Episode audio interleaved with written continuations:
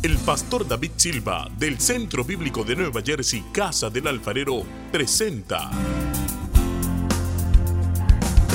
desde la sede principal en Morristown, Nueva Jersey, su programa Vida Abundante, un mensaje de restauración, transformación y edificación. Y ahora con nosotros nuestro pastor David Silva. Y al tuviste compasión, porque dispersas es una oración del salmista. Y dice, enséñanos de tal modo a contar nuestros días que traigamos al corazón que sabiduría. En esta traducción PDT dice, haznos entender que la vida es corta para así vivirla con sabiduría. Míreme acá. La mayoría de ustedes son jóvenes. Gracias por el entusiasmo, los viejos. Les estoy diciendo que son jóvenes y... No espere a tener más años para empezar a atesorar sabiduría. Porque después usted mira para atrás y dice, si en aquella situación yo hubiera actuado como pienso hoy, pero ¿por qué en ese tiempo no lo hizo? Si usted está en Cristo, usted recibe la palabra, usted tiene comunión con Dios. Y lo otro que les digo es que la vida es corta. Y el mundo dice, la vida es corta, hay que gozar, y ya saben que gozar pues no es símbolo de nada bueno. Pero hay una oración importante aquí, Señor. Ayúdanos a entender que la vida es corta y atraer sabiduría al corazón para vivir esa vida corta con sabiduría. Es la combinación de los dos, de las dos traducciones. Y eso es lo que estoy tratando de hacer con esta serie. En los últimos tiempos, a nivel personal, estoy tratando de hacer algunos cambios en la manera como a veces eh, veo las cosas y más bien como eh, trato de solucionar las cosas o de enfrentar las cosas. ¿Y sabe cómo se llama eso? Sabiduría. Porque ciertamente en el pasado eh, me desgasté mucho, traje muchas cosas negativas a mi ser, espíritu, alma y cuerpo por los comportamientos y por situaciones de otros. Pero hoy en día estoy aprendiendo y uno aprende de la palabra en la relación con Dios, pero uno también aprende de gente sabia. Y por eso a mí me gusta janguear con mi pastor. Porque a veces él no me, eh, eh, yo no le pido que me enseñe nada, yo solamente observo que cuando vienen y le traen noticias de cosas que están pasando y veo cómo él responde, digo, eso también lo quiero hacer yo, porque veo cómo él responde a esas cosas. Y estoy en ese proceso, y estoy eh, pidiéndole a Dios que me ayude a crecer en sabiduría y a vivir sabiamente. Y yo quiero compartirle eso para que usted también lo haga. Amén. Leamos. Santiago capítulo 1. Vamos a leer desde el versículo 2 en adelante. Y créame que esta palabra de hoy es un gran tesoro. Dice así en el versículo 2. Hermanos míos, ¿a quién está dirigida? Diga a mí. Tened por sumo gozo cuando se hallen en diversas pruebas sabiendo que la prueba o la aflicción de vuestra fe produce paciencia, y esa palabra paciencia significa perseverancia, resistencia, soportar. Mas tenga la perseverancia, paciencia, su obra completa, para que sean perfectos y cabales sin que les falte cosa alguna, y perfecto significa maduro. Y si alguno de ustedes tiene falta de, pídala a Dios, el cual da a todos y sin reproche, y le será dada. Pero pida con fe, no dudando nada, porque el que duda es semejante a la ola del mar, que es arrastrada por el viento y echada de una parte a otra. No piense, pues, quien, quien tal haga que recibirá cosa alguna del Señor. El hombre de doble ánimo es inconstante en todos sus caminos. Mi tema en el día de hoy, sabiduría para las tormentas de la vida. Puede sentarse en la presencia del Señor.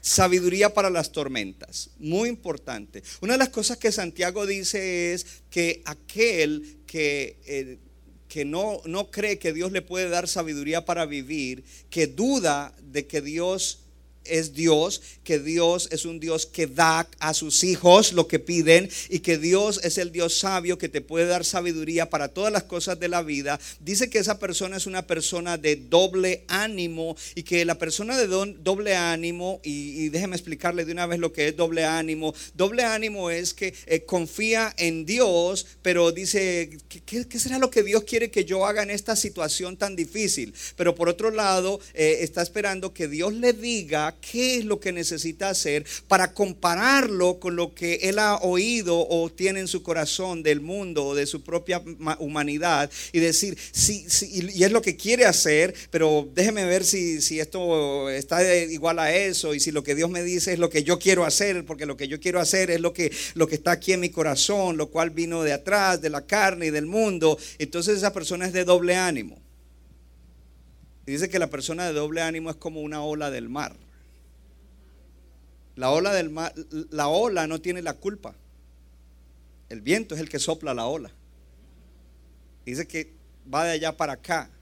Es una persona de doble ánimo. Pues a veces nosotros tenemos situaciones en la vida que son tormentas. Tormentas. ¿Alguien ha pasado por una tormenta? Una tormenta es cuando, eh, entonces, eh, cuando se habla de tormentas en la vida, el cuadro que uno tiene que pensar es ir en un bote o en un barco y de repente comienzan a venir eh, vientos de 60 millas por hora y a levantar olas de 30 pies de altas y el barco está a punto de voltearse y le está entrando agua al barco y en ese momento entra el temor porque se piensa que en ese momento se puede perder la vida por la tormenta eh, que está azotando ese barco. Ahora, en, un barco eh, hay una tripulación, hay un capitán, pero también hay una persona especial que es la que maneja el timón del barco. Cuando una persona es inexperta, el capitán lo pone a manejar el timón del barco cuando el mar está calmado. Pero cuando viene la tormenta llama al más experto y le dice, tú coge el timón. ¿Por qué? Porque la tormenta va a tratar de sacar el barco del curso hacia donde él va y, y la tarea del que coge el timón del barco es mantener el barco en el curso correcto en medio de la tormenta que lo quiere sacar de ahí. Si eso no sucede, entonces habrá un naufragio. Y naufragio es que el barco se va a hundir y va a haber una calamidad. Pues usted dice, ¿y eso qué tiene que ver conmigo? La vida está llena de tormentas.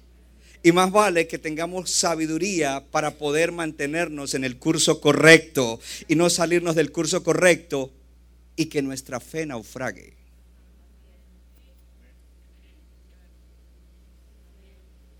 Hay muchos que su fe ha naufragado. Y Dios quiere que tú te mantengas firme en el Señor a pesar de las tormentas de la vida. Y que mantengas tu vida en el curso correcto. Eso solamente se puede lograr a través de la sabiduría de Dios. No de la del mundo, diga conmigo sabiduría de Dios. Dígalo fuerte, sabiduría de Dios. Entonces, cuando Dios usa a Santiago, Santiago sabe que es relativamente fácil vivir la vida cristiana cuando todo está en calma, pero que es muy difícil vivir una vida cristiana como Dios pide cuando las tormentas de la vida golpean con toda su fuerza. En esos tiempos es fácil salirse del curso que Dios ha trazado para nuestra vida y que naufraguemos en nuestra fe. Santiago en ese momento le está escribiendo a cristianos que están pasando por una dificultad muy grande. La mayoría de los que están recibiendo la palabra de Santiago son gente dispersa y exiliada que son perseguidos por su fe, que lo han perdido todo. Son perseguidos porque creen en Jesucristo. Ellos han sufrido la pérdida de sus hogares, de sus posesiones. Algunos de ellos han escapado a otros lugares, pero aún en esos lugares todavía no están a salvo. Y, Santiago les está escribiendo en este momento. Y algo extraordinario y loco que Santiago les escribe es, está en el versículo 2 en Santiago 1.2. Y, y, yo quiero leérselo a ustedes porque realmente es extraordinario. Dice, hermanos míos, tengan por sumo gozo cuando ustedes se hallen en diversas pruebas. Tengan, por qué locura, si estoy pasando por una tormenta, ¿cómo voy a estar gozoso? Y ya de pronto alguno dijo, eso no, ¿cómo puede uno estar gozoso cuando viene una tragedia a la vida? Pero yo no se lo estoy diciendo, te lo está diciendo Dios. Entonces ahí viene algo interesante que yo dije la semana pasada. Esto es una cuestión de hacer una trenza y en esa trenza está la renovación de la mente, porque cuando tú rechazas que puedes estar con sumo gozo en medio de una prueba, estás diciendo, no tengo fe, yo no creo en eso, yo no creo en un Dios que puede hacer que yo pase la tormenta con gozo. Pero no solamente se trata de renovar la mente, se trata de la fe. Porque a veces, oh, tenemos fe. Oh, sí, yo tengo fe. Pero tu nevera está llena. Tienes trabajo. Tienes aire acondicionado.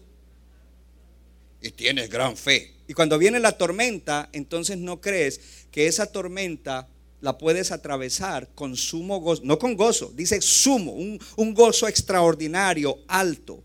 Entonces entra la trenza, renovación de la mente fe y sabiduría. Ahora, algo importante que nosotros necesitamos entender en el día de hoy a través de esta palabra es que no se trata de soportar las pruebas, se trata de soportarlas con gozo.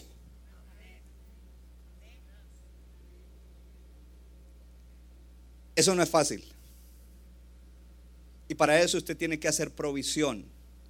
Usted no puede esperar que le llegue un día una tragedia, una prueba de la vida que podría llegar y pensar que en ese momento es que va a tratar de enfrentarla con sumo gozo o de atravesar esa tormenta con sumo gozo. Usted tiene que haber estado haciendo provisión durante toda su vida de creyente. No pierda el tiempo en el Facebook, no pierda el tiempo en la televisión, más bien invierta su tiempo en lo que le trae rédito, en lo que le trae ganancia, en la palabra, en la oración, en meditar en las cosas que son importantes para la vida. El Real Madrid no es importante para la vida. Hello, eh, eh, eh, el Golden State Basketball Team no es importante para la vida. Oh, gloria a Dios. Dame tres CDs ya, por favor. Esa no la dijeron allá en, lo que las frases célebres del, pastor nunca dijeron dame tres CDs.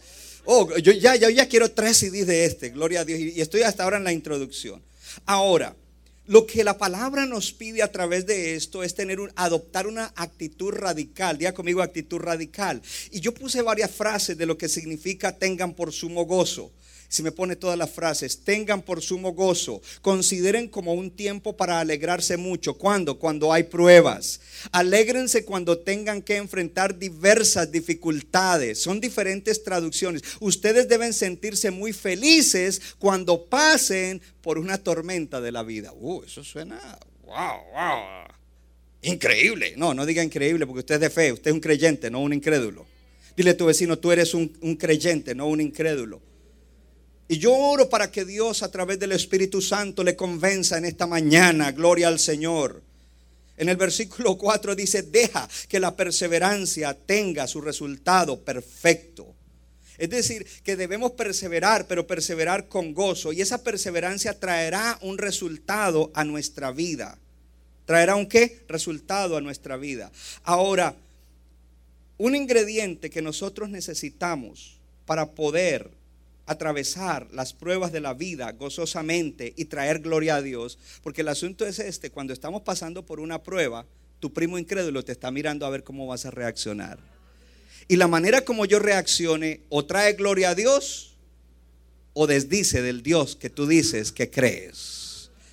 Oh, aleluya, diga, yo quiero atravesar las tormentas de la vida de tal manera que le dé gloria a Dios. Y lo que Dios dice aquí en esta palabra de Santiago es que para poder atravesar una tormenta en la vida y darle gloria a Él, necesitamos la sabiduría de Dios. Porque inmediatamente conecta en el versículo 5, eh, después de que dice, cuando tengan esas tormentas de la vida, enfréntelas con un gozo extraordinario. Siéntanse felices para que puedan soportar. Y, y ese soportar, esa perseverancia va a traer un resultado en sus vidas. Los va a ayudar a madurar, los va a ayudar a acercarse a mí, los va a ayudar a vivir de una manera diferente.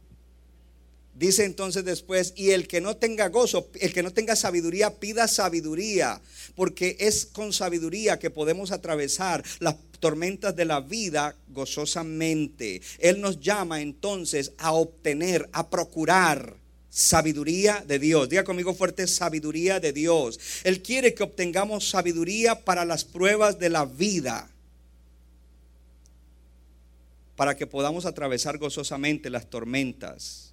Y Él quiere que nos... Entonces aquí vienen tres cosas importantes. Él quiere que nosotros veamos nuestra necesidad de sabiduría. Levante la mano y diga, cuando tengo una tormenta en la vida, lo primero que necesito es sabiduría. Lo segundo que vamos a ver es, conoce a tu Dios. Porque cuando estamos en una tormenta se sabe quién conoce a Dios y quién no conoce a Dios. El que comienza a naufragar en su fe no conoce a Dios. Se enoja con Dios, se enoja con el pastor, se enoja con la iglesia. Y como tercero, pídele en fe para que Él supla la necesidad que tienes. ¿Cuál necesidad? La necesidad de sabiduría. Porque lo primero que tú necesitas en medio de una tormenta es sabiduría. Dile al que está al lado, lo primero que necesitas en medio de una tormenta es sabiduría. ¿Cuántas veces hemos reaccionado neciamente, tontamente, niñamente y, después estamos, ay, qué vergüenza, qué vergüenza que yo dije, ay, qué vergüenza que yo hablé mal de, ay, qué... Pues para que no sea vergüenza en el futuro, conviértase en alguien sabio. Aleluya. Entonces Santiago dice, si a alguno de ustedes le falta sabiduría, no está diciendo, oh, hay algunos que ya la tienen, entonces si a, los que le falta, no está diciendo eso, a todos nos falta sabiduría. Gracias por eso, José, gloria a Dios. Si a alguno le falta sabiduría, ninguno de nosotros tenemos toda la sabiduría que necesitaríamos para atravesar las pruebas de la vida y para otras cosas. Implica entonces que hay falta de sabiduría en los tiempos de dificultad, hello, y que no siempre nosotros estamos reconociendo que lo que necesitamos en el momento de la tormenta es sabiduría. No siempre reconocemos que lo que necesitamos en el momento de la tormenta es, por lo general, no reconocemos que lo que necesitamos en el tiempo de la tormenta es, no, ¿qué necesito? ¿Un abogado? ¿Qué necesito? Dinero. ¿Qué necesito? Que mi cónyuge cambie. No, no es eso lo que necesitas. Lo que, oh, aleluya. For CDs.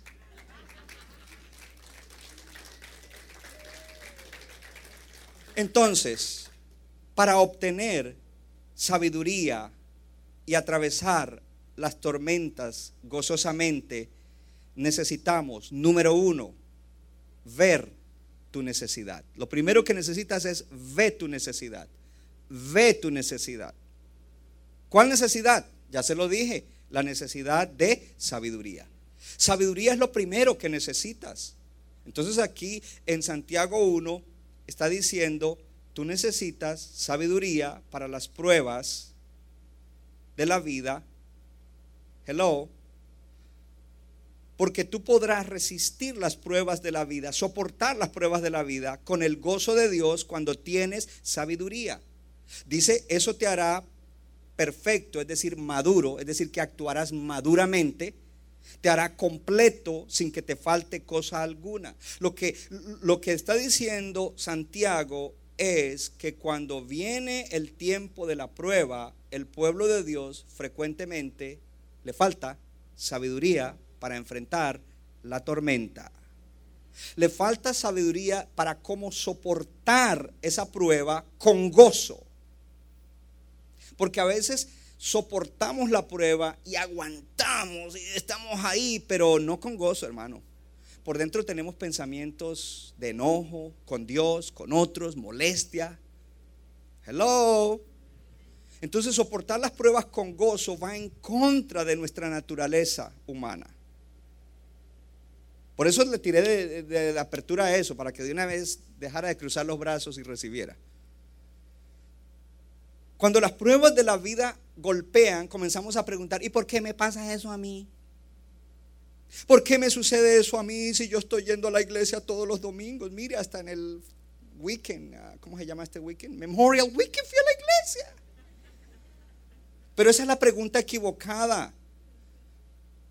Algunas veces Dios por su gracia le responde a algunos la razón de tu sufrimiento, la razón de lo que está sucediendo, pero la mayoría de las veces no es así. Lo más seguro es que esa respuesta de las cosas difíciles de la vida la tendrás del otro lado de la eternidad cuando llegues al cielo. Las preguntas importantes cuando las tormentas nos golpean son las siguientes y se las escribí para que usted las, las atesore en su corazón. ¿Cómo puedo entender esta prueba desde la perspectiva de Dios? Dígalo, dígalo. ¿Cómo puedo entender esta prueba desde la perspectiva de Dios. Míreme acá, no es desde tu perspectiva humana, es desde la perspectiva de Dios. Porque el panorama de Dios es mucho más amplio. La segunda pregunta, ¿cómo puedo navegar a través de esta tormenta de tal manera que traiga gloria a Dios? Y no es que tú tienes que fingir y tratar de, demostrar la sonrisa del payaso delante de la gente incrédula cuando estás pasando por eso. Es algo que tiene que fluir de manera natural desde tu corazón, porque no es tu esfuerzo de que tienes que forzarte a estar gozoso en medio de la prueba, es la obra del Espíritu Santo con la palabra de Dios dentro de ti. Oh, yo oro para que Dios nos revele, nos revele, nos revele, nos quite el velo y nos deje ver que hay una perspectiva diferente. Oh, toca que está la dile, hay una perspectiva diferente cuando las tormentas de la vida vienen. Mire, algunos ya pasaron algunas tormentas fuertes hicieron muchas necedades en la tormenta. Dios ya te perdonó. Gracias por el entusiasmo. Dios ya los perdonó. Pero ahora es diferente, porque la tormenta pasada no fue la última. Me quedo con Luis, perdón, con José y con Luis. Esa pasada no fue la última. Y más vale que aprendas de la palabra, lo que estamos enseñando, y más vale que aprendas también de lo equivocado que hiciste en la tormenta pasada para que en la próxima tormenta le des gloria a Dios. Para que en la próxima tormenta gente le diga gloria a Dios. Oh, mire, este, wow, ¿cómo, ¿cómo tú puedes actuar así? Oh, de mi corazón va a salir algo extraordinario. La tercera pregunta es, ¿cómo me puede ayudar esta prueba a crecer en madurez?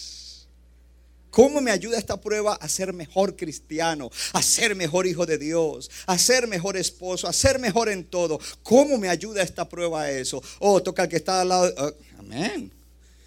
Hay alguien que está creyendo la palabra. ¿Cómo me ayuda? Porque nada en Dios se desperdicia. Qué tormenta tan tremenda la que le sucedió a José. Sus hermanos lo odiaron, sus hermanos lo querían asesinar. Sus hermanos lo vendieron como un vil esclavo. Qué tormenta. Ese barco se iba a hundir, pero la fe de él nunca naufragó. Porque quizás él se preguntaba, ¿Qué está haciendo Dios en mí? Aleluya. ¿Qué quiere hacer Dios en mí con todo esto? Y Dios quería refinarlo. Dios quería ayudarlo a crecer, a madurar. Dios quería que él se deshiciera del orgullo. Dios quería que él confiara más en él. Gloria a Dios. Dios quería desarrollar una serie de cosas que no saldrían a la luz a no ser que fuera a través de una tormenta. Para que cuando la tormenta terminara, él fuera el segundo después de Faraón en la potencia del mundo en ese tiempo.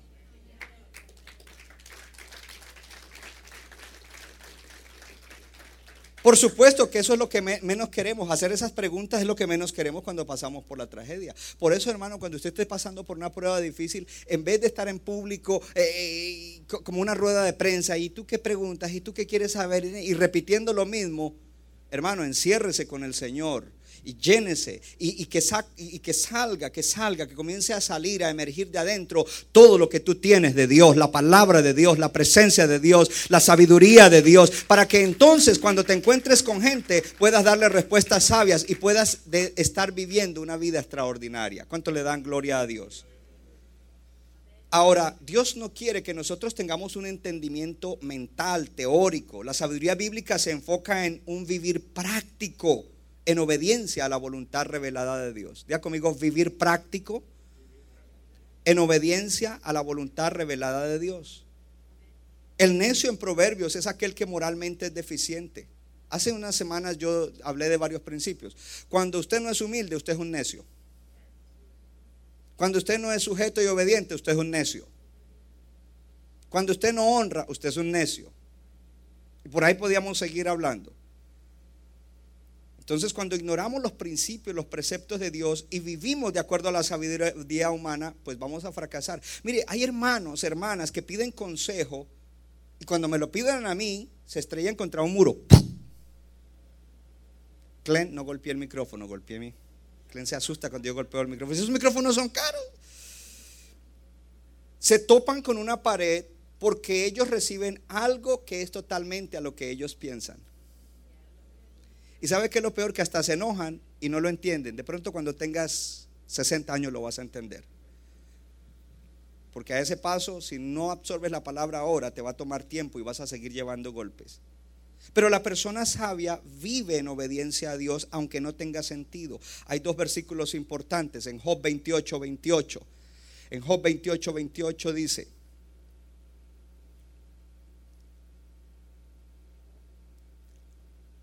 Sí, estaba ahí. Job 28, 28. Yo se lo leo. Dice, ponga atención a lo que dice. Y dijo al hombre, he aquí el temor del Señor es que la sabiduría y, y el apartarse del mal es que la inteligencia. Diga conmigo, el temor del Señor es la sabiduría. El temor del Señor es el respeto reverente a Dios. Y el apartarse del mal es la que? Inteligencia. En el Salmo 111, 10 dice, el principio de la sabiduría es el temor de Jehová. El principio de la sabiduría es qué? ¿Dónde comienza la sabiduría? ¿Con estudiar? ¿Con aprender? No, con el temor al Señor. Buen entendimiento tienen todos los que practican sus mandamientos. Dile eso al que está al lado. Buen entendimiento tienen todos los que practican sus mandamientos. Así es de que la sabiduría es la destreza que nos capacita para vivir obedientemente delante de Dios en medio de las pruebas, en medio de las tormentas. Y el resultado será una vida hermosa, una vida bella, no una vida sin problemas, porque estamos hablando de sabiduría para enfrentar las tormentas. Ahora, todo esto tiene que ver con tu necesidad de sabiduría, ¿cierto? Y esa ver la, la necesidad de sabiduría te debe llevar a Dios, quien suplirá esa necesidad. Hello, ver tu necesidad de sabiduría te llevará a Dios para que supla esa necesidad. ¿Cuál necesidad? Que necesitas sabiduría. Levante la mano y diga, yo necesito sabiduría. Porque la naturaleza, por naturaleza todos somos autosuficientes. ¿No, no, ¿No ven los niños pequeños? Que a cierta edad ya la mamá les quiere hacer algo. No, yo puedo. Es cuando es algo que todavía no pueden, pero no, yo puedo. I can do it, mom. Pero usted no piensa en los niños, piensa en usted, porque usted hoy en día, como adulto, es autosuficiente y lo todo. Yo le pregunté al pastor, pero yo ya llevaba mi haz debajo de la manga y lo que el pastor me dijo, ah, ah, es que él no entiende. El ser humano es llevado por un espíritu de individualismo, sobre todo en esta sociedad. Cuando hablan de alguien que prospera y se vuelve millonario, dicen es self-made millionaire, alguien que se hizo a sí mismo. Yo no sé, pero yo no me hago a mí mismo. A mí el que me ha estado haciendo es mi Dios, mi hacedor, mi redentor. Él es el que me ha estado haciendo. Porque entonces, ¿cuál es el problema? El problema es el orgullo. Cuando una persona es orgullosa, no buscará sabiduría. Para venir a Dios tenemos que humillarnos y admitir que no sabemos lo que se necesita saber para atravesar la tormenta con gozo. Tienes que decir, Señor, yo, yo no sé lo que necesito saber para atravesar la tormenta con gozo. Necesito sabiduría. Dame sabiduría. Y desde allí, desde ese punto, entender que Dios usa las pruebas, primero que todo, para que nos Seamos humildes, nos humillemos. Pastor, deme un ejemplo bíblico. más. Pablo era un hombre que conocía la palabra, se había encontrado con el Señor Jesucristo. La salvación de él fue un encuentro con Jesucristo resucitado. Y de repente aparece en Primera de Corintios en Primera de Corintios 12 orando y dice, he orado, dice, tengo un aguijón en mi carne, un emisario de Satanás que me abofetea continuamente. Por lo cual he orado a Dios tres veces que me lo quite. Y Él me ha dicho, bástate mi gracia, porque mi poder se perfecciona en la debilidad. Por lo tanto, de buena gana me gloriaré, me gozaré en mis debilidades, para que el poder de Cristo repose sobre mí. Pero una de las explicaciones que da del aguijón dice es, para que no me enorgulleciera demasiadamente por las revelaciones de Dios, Dios permitió ese aguijón. Mi esposa y yo tenemos algunas situaciones en nuestra vida, no en nuestra vida matrimonial, pero en nuestra vida, nuestra vida se compone de familia, hijos, yernos, nietos, padre, madre, mi madre está aquí, gloria a Dios. Eh, y tenemos algunas situaciones que son como un aguijón en la carne. Y yo sé que cuando lo digo inmediatamente mi esposa sabe quizás una que es la principal, que es como un aguijón nosotros hoy en día sufrimos mucho con eso, pero hoy en día lo vemos como, ok, Dios tiene control de todo, Dios ha hecho promesas para nosotros y nuestra familia, y como tercero, Dios nos quiere usar como nos ha estado usando y aún mayormente, y para que nosotros mantengamos, entonces ahí viene el aguijón. Para que uno se mantenga con los pies en la tierra y no se le suba la cabeza. Ver las cosas así se llama sabiduría. En vez de estar declarando cosas negativas y, negando la fe y rezongando. Mira, hermano, hay cosas de las cuales uno no tiene control. Y uno ha orado. Pablo oró tres veces. Yo he orado como mil veces sobre eso. Y hasta más. Porque a veces hasta tres veces al día oraba por eso. Oraba en la mañana, oraba cuando salía a caminar con Alfie, oraba por la tarde, oraba por... Así que un prerequisito para obtener la sabiduría de Dios es reconocer la falta de sabiduría. Número dos, para obtener sabiduría, para soportar las pruebas gozosamente, conoce a tu Dios. Dígalo conmigo, conoce a tu Dios. Entonces, conoce a Dios porque Él es la fuente de la sabiduría. Dígalo conmigo, Él es la fuente de la sabiduría. Pedir sabiduría implica que Él puede darla. Lea en la pantalla, le van a poner unos versículos. Proverbios 2.6. Ese sí estaba ahí. Oh, sí, ese sí estaba. El otro no estaba. Forgive me. Porque Jehová, léalo, 1, 2, 3.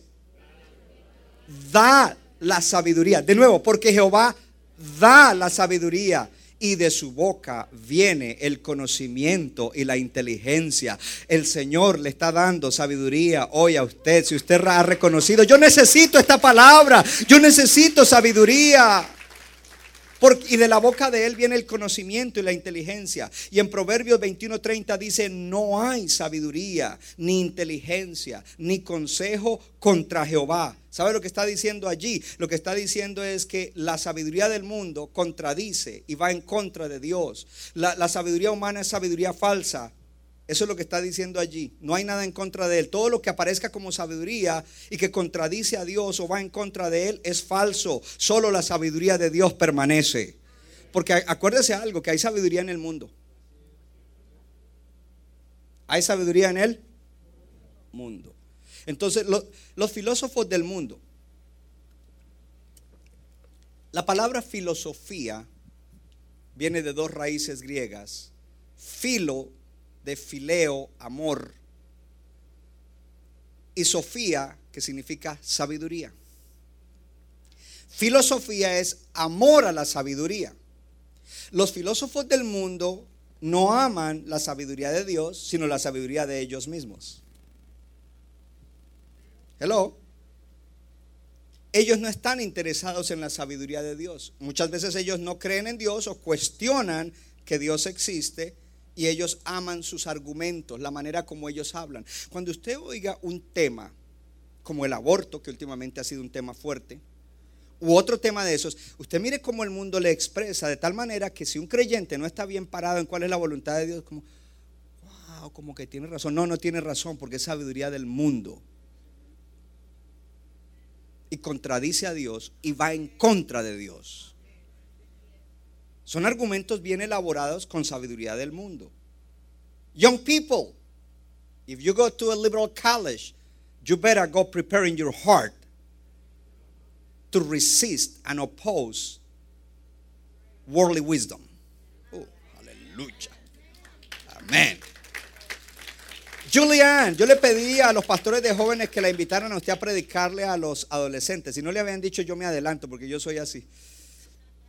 Porque tú fuiste a una universidad liberal y tú mantuviste tu fe y tu fuego por el Señor en medio de tanta presión. Tú tienes mucho que decir. Para la gloria de Dios. Amén. Para la gloria de Dios por la gracia de Dios y para la gloria de Dios. Ya me les adelanté, si no le habían dicho. Porque conmigo es así. Yo le digo, ya, al otro día tienen que estar llamando. yes, please. Don't wait. Es que es holiday, después del holiday. No, para mí no hay holiday. De hecho, a mí no me gustan casi los holidays. Los lunes festivos casi no me gustan. Sorry. Estamos en desacuerdo en eso. Esa es mía, mía, mía. Eso es algo personal. Um, ¿Cómo imparte Dios la sabiduría que necesitamos? Conoce a Dios. Dios revela su sabiduría por su espíritu a través de su palabra. Diga conmigo, Dios revela su sabiduría por su espíritu a través de su palabra. Entonces la sabiduría de Dios no viene como una revelación repentina, como una impresión eh, que sale de la nada. Nosotros los cristianos hispanos, levante la mano los cristianos hispanos, yo soy el primero, I'm very Hispanic, yo soy muy hispano. A veces somos muy místicos y creemos que todo venga así como...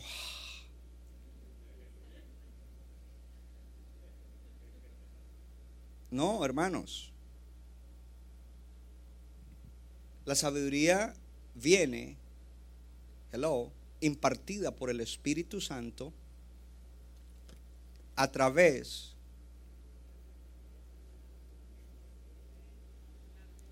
si tú nunca tienes comunión con esta palabra, no vas a tener sabiduría porque no va a venir de la nada.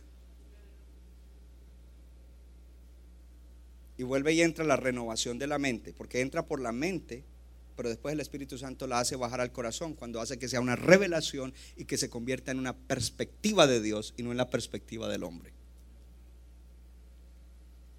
La sabiduría de Dios no la encontrarás en Facebook del mundo, en Facebook del mundo, ni en televisión del mundo, a no ser que por ahí salga algo que coincide con la palabra de Dios, pero no la vas a encontrar ahí. La sabiduría de Dios viene directamente de Dios y es revelada en su palabra. Yo lo felicito porque usted está sentado recibiendo la palabra de Dios se centra especialmente en el conocimiento de Cristo. Diga conmigo, Cristo es la sabiduría. Yo se lo voy a decir en mis términos. Es un dicho. Cristo es la sabiduría en pasta. Esa versión David Silva. Por lo tanto, la sabiduría se centra especialmente en el conocimiento de Cristo. Porque dice la Biblia que en Él están escondidos todos los tesoros de la sabiduría y del conocimiento. ¿Tú quieres ver cómo hacer en, algún área de la vida? Mira al Jesús humano en los evangelios.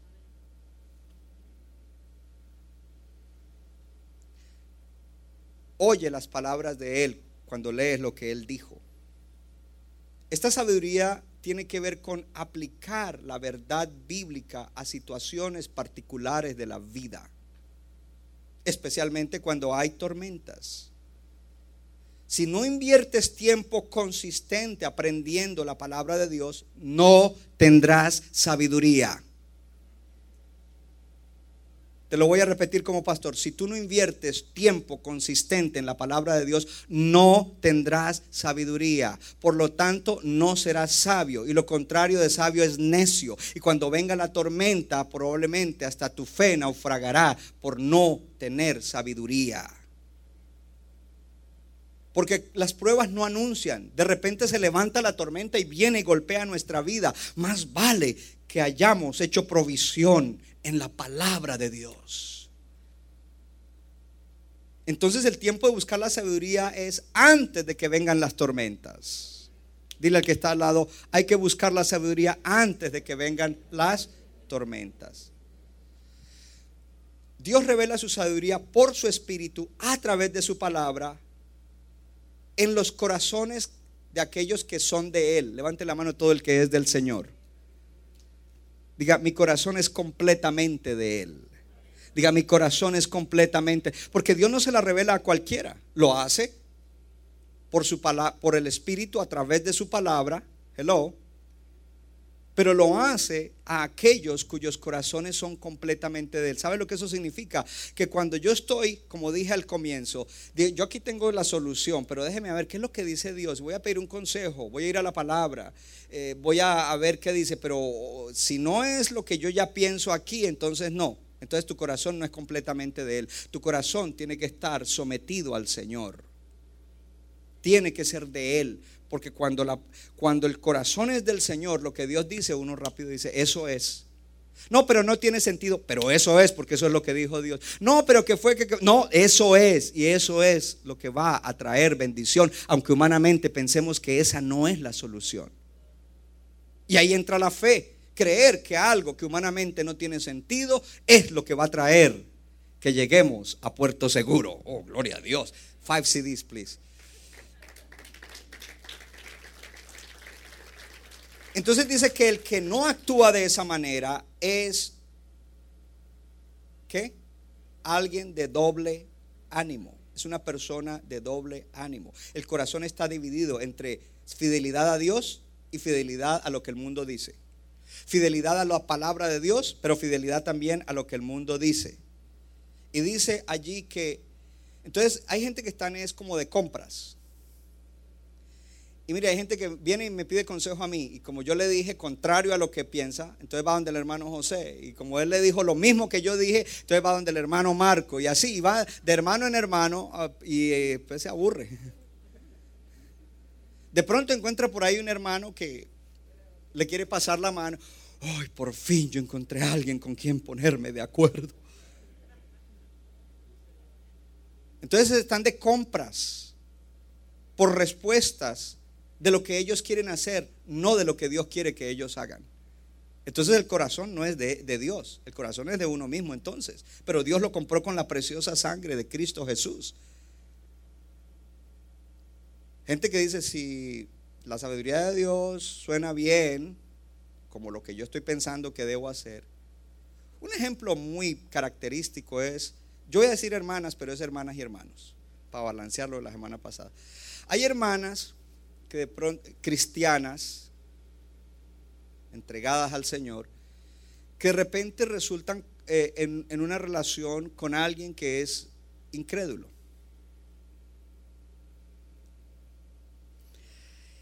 Y vienen a pedir, y oran.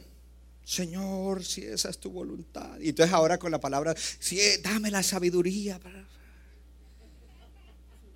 y vienen a pedir el consejo y, rápido, yo no necesito, déjame orar a ver qué. No, de una vez, la palabra de Dios dice, no hagan yugo desigual con los incrédulos. No, pero es que usted no sabe, pastor. El primer pecado fue haber orado para ver si eso era la voluntad de Dios o no. Porque es como decir aquí, mm, aquí dice no robarás. Déjeme, ahí hay algo que puedo coger. Voy a orar a ver si es la voluntad de Dios, porque Él sabe mi situación. No, hermano, ya, el pecado está en orar por eso. Esto que estoy diciendo es importante, porque esto expone tu actitud. Si tu actitud es una actitud, lo que Dios diga, aunque no me parezca, aunque no me guste, aunque no estoy de acuerdo con lo que yo quiero. ¿Cuánto le dan gloria a Dios? Dice que la persona de doble ánimo es inestable en todos sus caminos. En todos sus caminos. Si queremos la sabiduría de Dios en cualquier decisión de la vida y en las pruebas de la vida, necesitamos estar totalmente comprometidos a obedecer lo que Él dice. Totalmente comprometidos a obedecer lo que Él, totalmente comprometidos a obedecer lo que Él, es decir, que mi corazón es de Él. Tienes que saber que Dios da generosamente y sin reproche a todos los que le piden en fe. Dios da cómo? Generosamente y sin reproche. Pide sabiduría, Dios te la da generosamente y sin reproche si le pides con fe. En Santiago 1.5 dice, y si alguno de ustedes tiene falta de sabiduría, pídala a Dios, el cual da a todos abundantemente y sin reproche y le será dada. Y ojo porque ahí alguien podría confundirse donde dice le dará a todos, está hablando a los hermanos, porque la carta está dirigida a los hermanos no a la gente del mundo, porque el corazón del mundo no está en las manos de Dios, no es de Dios. Entonces dice, Él le da a los hijos suyos, cuando reconocen que tienen falta de sabiduría, pídanla porque se las dará generosamente y sin reproche. Se las dará abundantemente y sin reproche. Debes pedir con fe, creyendo que Dios te va a dar la sabiduría para atravesar esa tormenta y para atravesarla con gozo. Dije que debes tener fe para saber que atravesarás la tormenta con gozo no amargado. Y te la dará generosamente y sin reproche. Generosamente significa que Él no reserva nada. Él te dará toda la sabiduría que tú necesites. Porque Él se deleita en darle a sus hijos lo que ellos necesitan. Y a veces le pedimos cosas que creemos que necesitamos, pero cuando tú le pides sabiduría, dice, eso era lo que tú necesitabas, te lo voy a dar y me gozo, porque cuando yo te dé esa sabiduría, cuando venga esa revelación, cuando cambie tu perspectiva, vas a pasar al otro lado, la tormenta va a quedar atrás y tú vas a estar disfrutando de todo lo que yo te he prometido y mi propósito se cumplirá en ti. Y luego dice que Él lo hace sin reproche. Esa es una palabra importante. Cada palabra en la Biblia es importante. Sin reproche. Significa que tú puedes pedirle cuantas veces tú quieras sabiduría. Que Él no te va a decir cuando estás en medio de una tormenta, viniste el primer día, Señor, dame sabiduría. Y Dios comienza a soltar sabiduría. Eso sí, abre tus oídos, abre tus ojos, porque Dios va a comenzar a hablar y a, revelar palabra y a, sacar esa palabra de diferentes medios, recordarte palabra de Dios. Dice sin reproche, sin reproche es que a los tres días tú vienes y dices, ay, otra vez tú, pero no, sin reproche es que dice, hey, qué bueno que volviste, porque en mí siempre hay más. Eh, quiero copiar ahí de... Dile a tu vecino, en Dios siempre hay más y Él te dará más sabiduría. Dile, Él te dará generosamente. Entonces primero reconoces tu necesidad por sabiduría, luego conoce a tu Dios. Conoce a tu Dios. ¿Por qué? Porque eso te lleva a soportar las pruebas gozosamente. Y por último, número tres, pide a Dios con fe para satisfacer tu necesidad. ¿Cuál necesidad? La de sabiduría. Porque lo primero que necesitamos cuando aparece la tormenta, ¿qué es? ¿Qué es lo primero que necesitamos? A ver, por si acaso, dile al que está al lado, lo primero que necesitas cuando aparece una tormenta es la sabiduría de Dios. Es la sabiduría de Dios. Es la sabiduría de Dios. Primero dice, pide. Eso es lo que dice el versículo. Si alguno tiene falta de sabiduría, pida. Pida. Pídale a Él.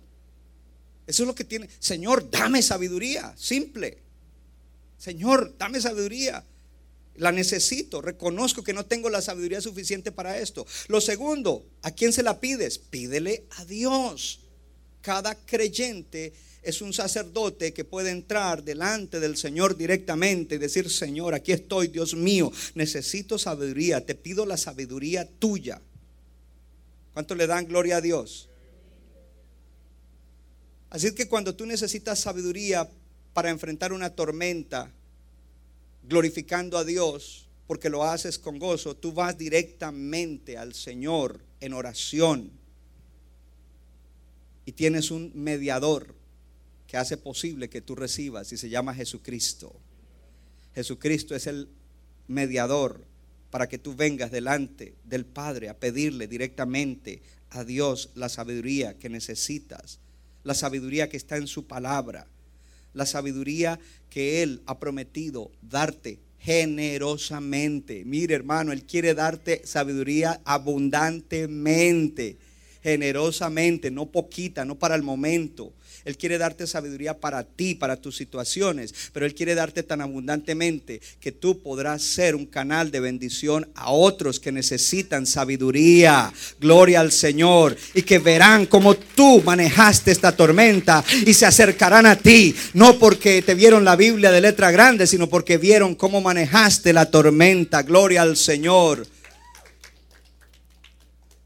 Ahora le pides a Dios cada creyente le ha fallado alguna vez a Dios. Y algunos cristianos, no, yo ahorita no le puedo pedir porque es que yo no estoy tan bien con el Señor. Pero si Dios es un Dios de misericordia, sé sabio y dile, Señor, yo estoy que no estoy tan bien ahorita, pero necesito sabiduría. ¿Sabes lo que Dios hace? Te da la sabiduría. Te da la sabiduría. Porque ya fuimos lavados con la sangre de Cristo. Hello. Y como ya fuimos lavados con la sangre de Cristo y comprados por Él, podemos venir y decirle, Señor, aquí estoy. Y reconozco que he sido desobediente en esto y en aquello, pero yo sigo creyendo en ti. Tú eres el Dios todopoderoso, tú eres el Dios sabio. En ti, Cristo, está toda la sabiduría escondida. Dame esa sabiduría. Ahora pide, pides a Dios, pero le pides en fe sin dudar. Diga conmigo, en fe sin dudar.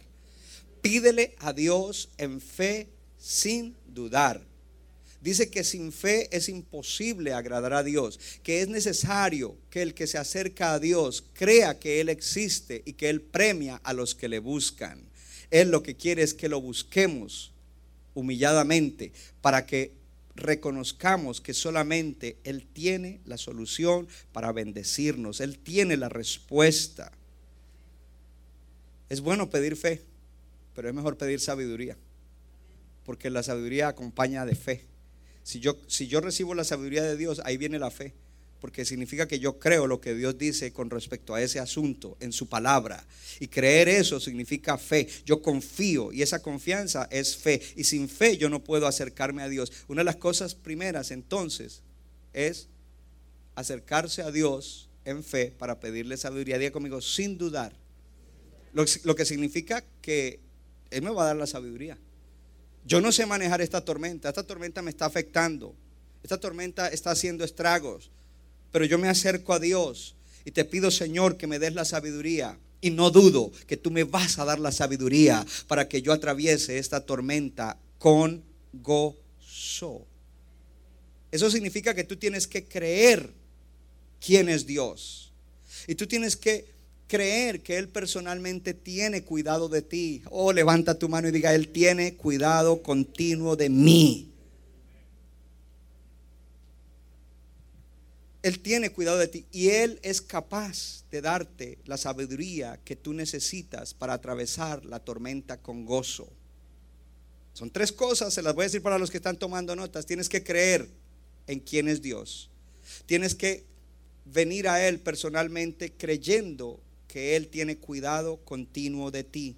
Y tienes que creer, confiar totalmente que Él es capaz de darte la sabiduría que tú necesitas para atravesar la tormenta con gozo. Él es, Él es capaz de darte la sabiduría que tú necesitas para atravesar la tormenta con gozo. Hay algo que el enemigo siempre quiere robar a los creyentes y es el gozo.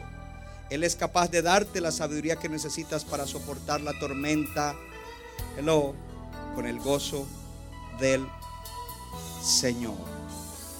Gloria a Dios. Centro Bíblico de New Jersey, Casa del Alfarero, presentó su programa Vida Abundante si usted desea obtener más información y lo último que acontece en nuestro ministerio, visítenos en el internet www.centrobibliconj.org. Y ahora también puede estar más cerca del pastor David Silva a través de su Facebook donde encontrará palabra de Dios por la mañana, tarde y noche. Búsquelo en Facebook como Pastor David Silva. No se equivoca le da forma al barro para su deleite. Somos vasos de su agrado